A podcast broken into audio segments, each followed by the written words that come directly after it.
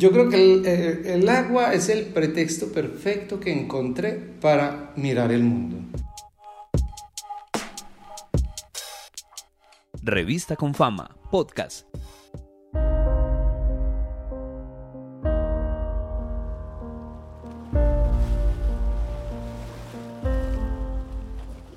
Santiago Vélez es un artista colombiano que a través del agua observa la humanidad.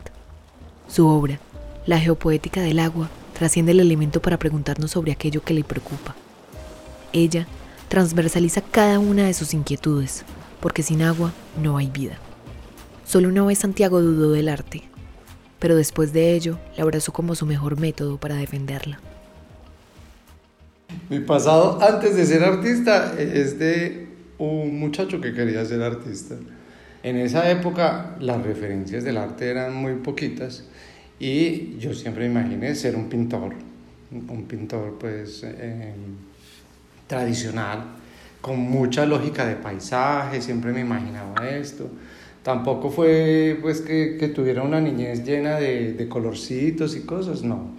Inicialmente después de graduarme no me quise presentar a artes pensando en lo típico que piensa uno hace más de 30 años y era de que iba a vivir eh, si estudiaba artes.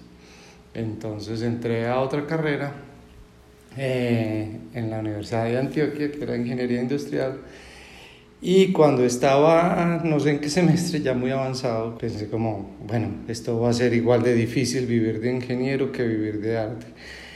Entonces ahí ya sí, tomé la determinación, me presenté a la Nacional, eh, y bueno, ya todo lo que sigue después de haber estudiado artes. Con el tiempo y el conocimiento, el arte se hizo un universo posible para Santiago, uno lleno de caminos diversos que solían casualmente conducirlo a observar una misma cosa. Yo empecé como a encontrar que, que estudiar arte era muchas más cosas que ser pintor, entonces bueno, al final tenía clases de pintura, pero, pero como que me pasaron de largo pero encontré la fotografía, encontré la escultura, como, como una cantidad de lenguajes, incluso creo que me encomé mucho en esa época con el video, pero eso sí lo dejé muy de largo. Entonces cuando iba a tomar fotos, eh, que fue como, como, el principio fundamental de esto, ese sí lo recuerdo muy bien, que me encantaba tomarle fotos a los reflejos del agua. Posteriormente eh, no he dejado de preguntarme por el agua y en estos días eh, me lo definieron súper bien y era que en esa época miraba el mundo a través de los reflejos del agua, ahora miro el mundo a través del agua. Entonces, digamos que esas preguntas fundamentales era como cómo se, se, se presenta el mundo en esa inversión de la realidad, en esa inversión que, que tenía el reflejo. Con el reflejo y el agua, las preguntas que más motivan e inquietan a Santiago empezaron a surgir pensar que tal vez si el mundo no estuviera delimitado por mares, ríos, no hubieran fronteras, y como una mole de agua como un mar o un flujo de agua como un río se vuelve una frontera y delimita la posibilidad de vivir mejor para algunos. Entonces lo que sucede en cualquier frontera, pues que siempre hay, si alguien está migrando es porque hay una situación que, que lo está llevando a ese límite. Entonces, e, e, es ese entender que, que, el agua al final como que cuenta la vida.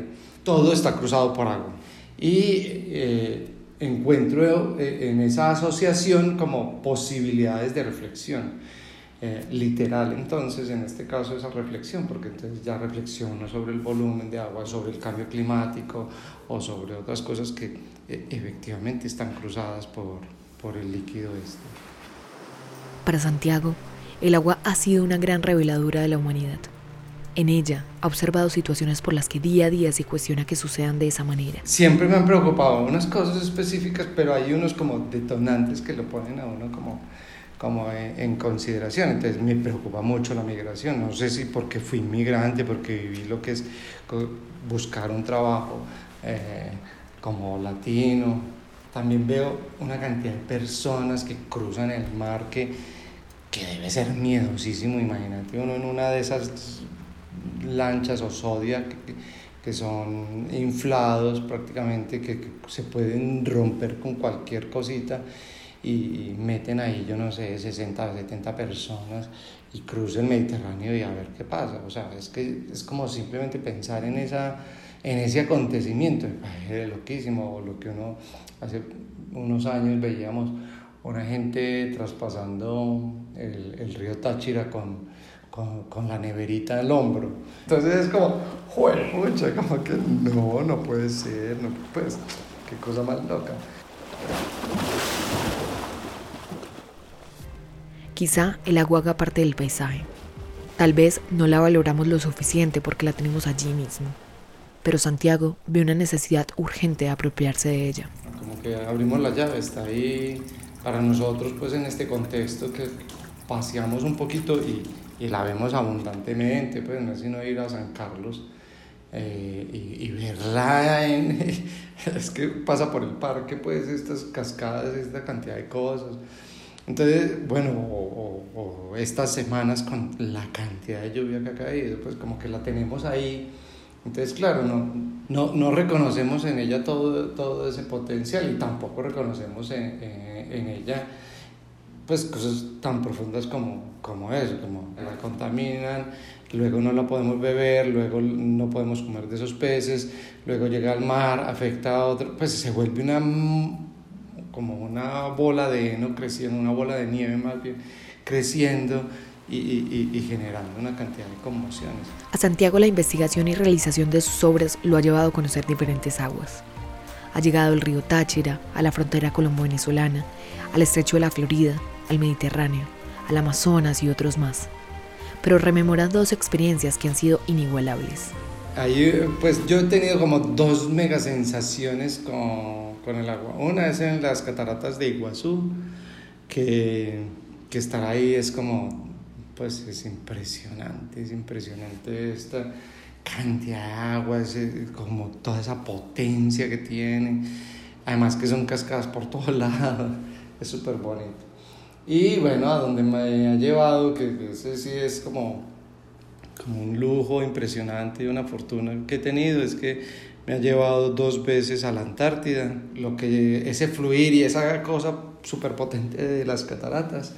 Eh, es como lo contrario aquí porque ya es como el glaciar, es el congelado, es esta cosa ahí como, como casi fija, pero, pero al mismo tiempo pues no es fija, pues tiene otro tipo de movimiento. También me ha llevado a fronteras, he estado hice una investigación muy grande con el Golfo de Urabá, el río Atrato, todo el, el, asunto de migración que se está generando ahí. Santiago Vélez es uno de los artistas que llegó a la Antártida en una expedición que consideró que los artistas también debían llegar a investigar, observar y cuestionar el descongelamiento de ella. Podemos generar otro, otro punto de vista, la reflexión, que tal vez los científicos la, la toquen, pero no tan tan del modo sensible como puede ser el, arte. Y lo que confluye en esto es que tiene una, pues van muchos científicos de todas las, las disciplinas, entonces eh, la primera vez estuve con dos físicos, un geólogo, dos oceanógrafos, un glaciólogo, un montañista, porque había pues como una cosa ahí con, con una montaña, eh, un ingeniero óptico, eh, en esta última, entonces es gente, mucha gente investigando plantas, pues el líquen y el, y el musgo, que son unas cositas, pues piensa que diminutas, o otros investigando pingüinos, muchos investigando clima.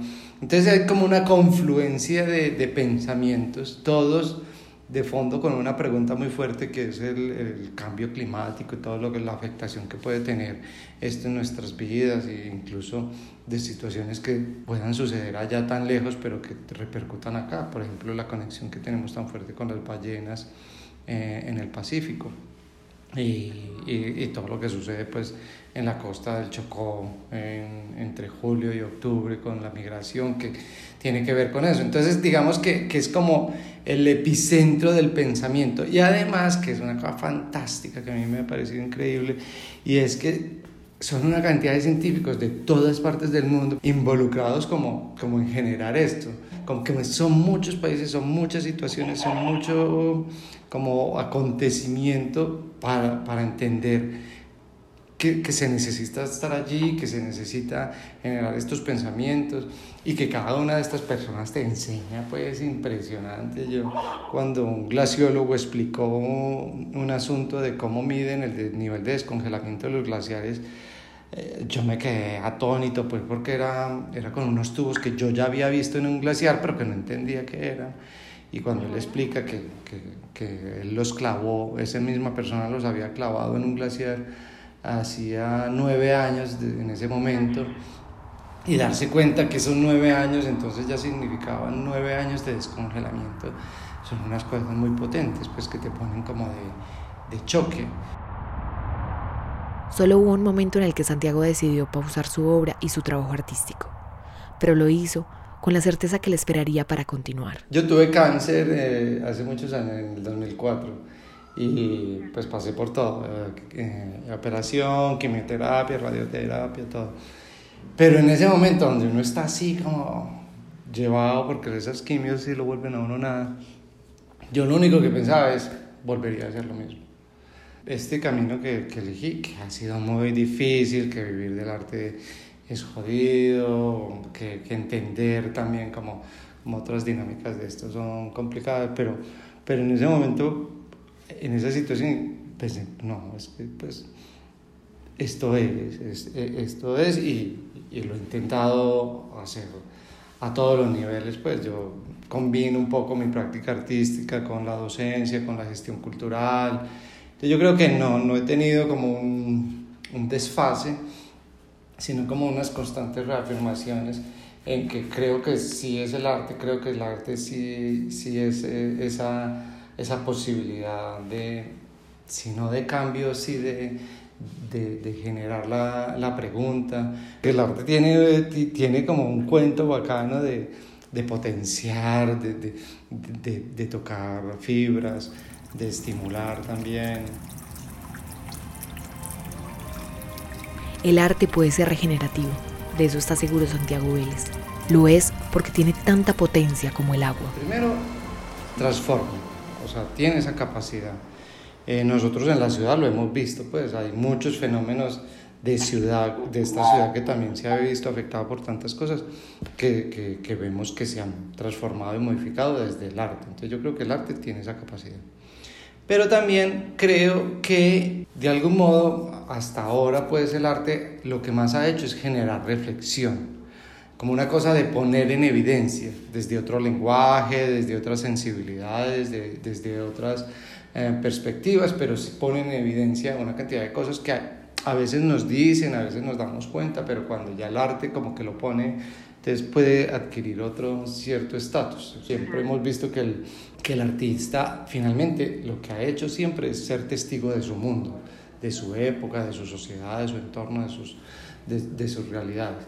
Y en esa transformación que hacemos en estos dispositivos de visibilidad, escultura, pintura, lo que sea que hagamos, eh, lo que hacemos es poner ese, esa pregunta, ese, ese dedito en la llaga como para generar ese, ese cuestionamiento. Y es que el arte también puede entrar a cambiar. El arte muchas veces puede eh, involucrarse en otras em, dinámicas y ofrecer cambios, ofrecer cambios de mirada, ofrecer cambios. Entonces, bueno, ahí aparecen cosas pues como el artivismo, por ejemplo, o, o simplemente como la reflexión de, de muchos artistas que, que, que, se cuestionan, por, por ejemplo, básicamente por el uso de materiales. Entonces, ¿qué materiales puede utilizar que realmente sean acordes con esta realidad cambiante y, y preocupada por, por el desgaste material?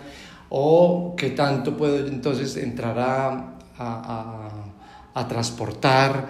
Entonces aparecen exposiciones en las que eh, hablan de kilómetro cero, donde el artista debe llegar al lugar y producir la obra en el lugar porque eh, si, si, pensamos en transportar una mega escultura o no sé qué, de, que piense toneladas y no sé cuánto, entonces cuánto afecta eso al clima, por ejemplo, pues, o a, a las emisiones. La razón de la obra de Santiago es que mínimamente, al verla, reflexionemos sobre lo que pensamos y hacemos, que cuestionemos cada acción que derive en afectar la vida. Es que el agua es el todo.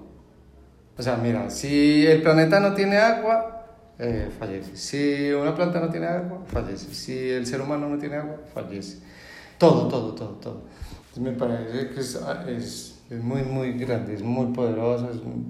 creo que tiene una cosa también muy fuerte desde lo espiritual. También he estado mirando mucho, eh, por ejemplo, mitología ancestral de, de, cualquier pueblo. Siempre el río es el origen de algo, siempre, siempre hay una conexión desde, desde el origen que está ligada a algo del agua. Entonces también creo que el agua es espíritu.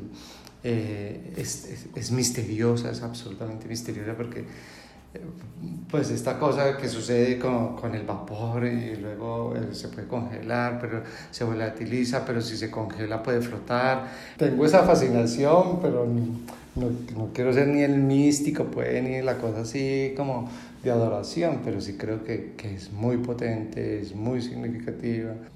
Estoy ahí con la cabeza muy sacudida porque sabía que me conducía a cosas, sabía que, que me llevaba preguntas, pero no, no intuía que también me generaba unas reflexiones más profundas y, y, me está sucediendo últimamente. Pues yo intento como que el otro día o se conecte conmigo y diga, hey, sí, hay que cuidar esto, hey, sí, hay que, hay que ser consciente de, del impacto que está generando.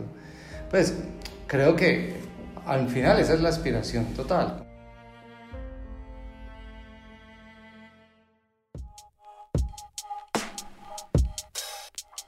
Revista con Fama, podcast.